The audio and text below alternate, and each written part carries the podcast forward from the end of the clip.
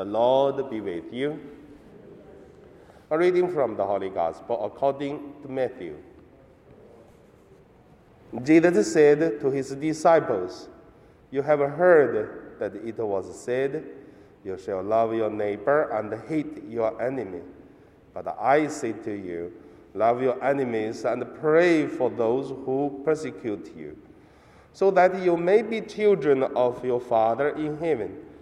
For he makes his sun rise, rise on the evil and on the good, and sends rain on the righteous and on the unrighteous. For if you love those who love you, what reward do you have? Do not even the tax collectors do the same? And if you greet only your brothers and sisters, what more are you doing than others?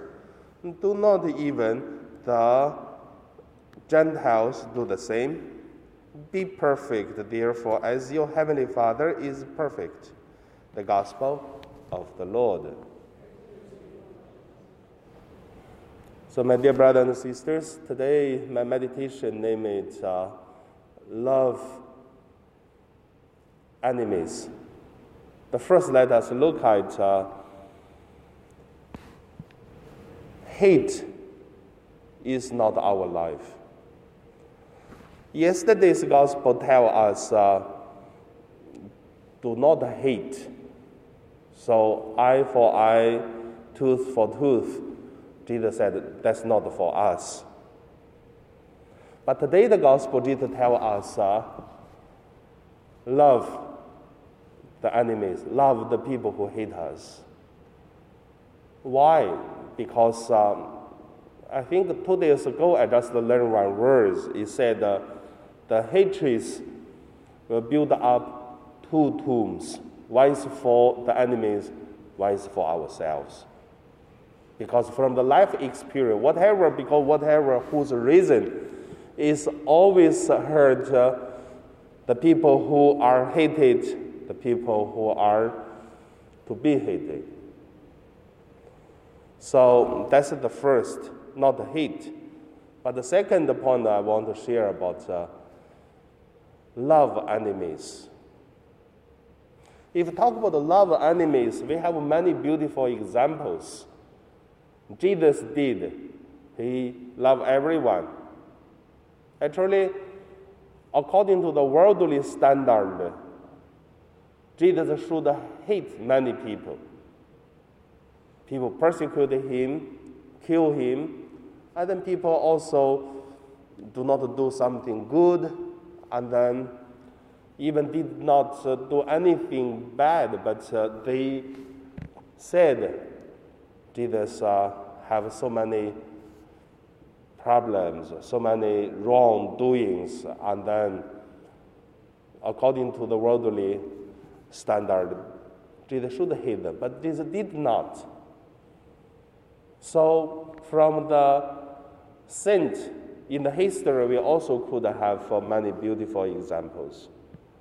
And then, until now, from our life experience, we know love enemies make our life peace and joy. But when I prepared today's the homily, actually, I found many stories, but I don't want to telling stories about the love enemies. I just suddenly there is something reminded me one day when we eat lunch together in our dining hall. And uh, that is uh, uh, news from America. That's one make me feel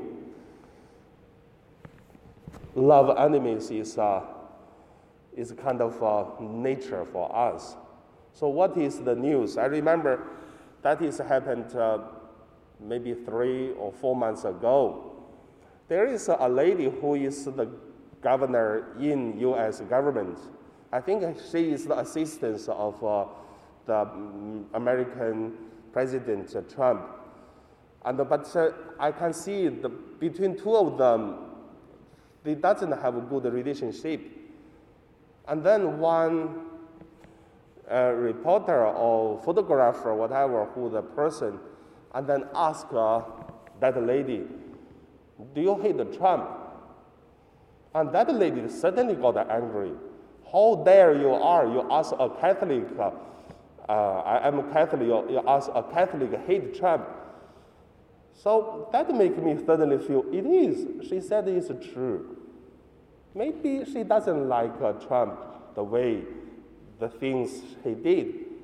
But that lady said, I don't like you, but she said, I love everyone. So how dare you are to ask a Catholic that does I hate Trump?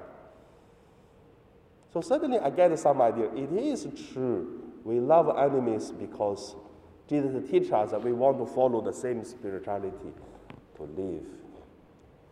So in your life, do you have someone you don't like, but you love? So now we pray.